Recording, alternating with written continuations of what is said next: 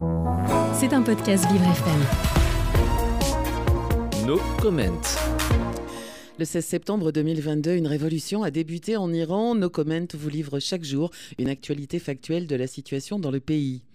Notre confrère Georges Malbruno a publié hier des images fortes de son reportage en Iran.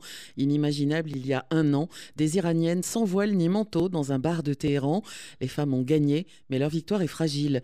La serveuse a encore un foulard, ordre de la police religieuse. Reportage intégral à lire sur le site du Figaro. Mais le régime continue de tuer. Moseni Ejei, le chef de l'autorité judiciaire du régime islamique, a affirmé lors d'un discours les manifestants qui doivent être exécutés seront exécutés sans tergiversation. Le régime islamique a exécuté sept manifestants récemment et des dizaines d'autres sont dans le couloir de la mort. Il a augmenté également de façon exponentielle l'exécution des prisonniers de droit commun dans l'objectif politique de terroriser la population et se venger du soulèvement populaire. C'était un podcast Vivre FM. Si vous avez apprécié ce programme, n'hésitez pas à vous abonner.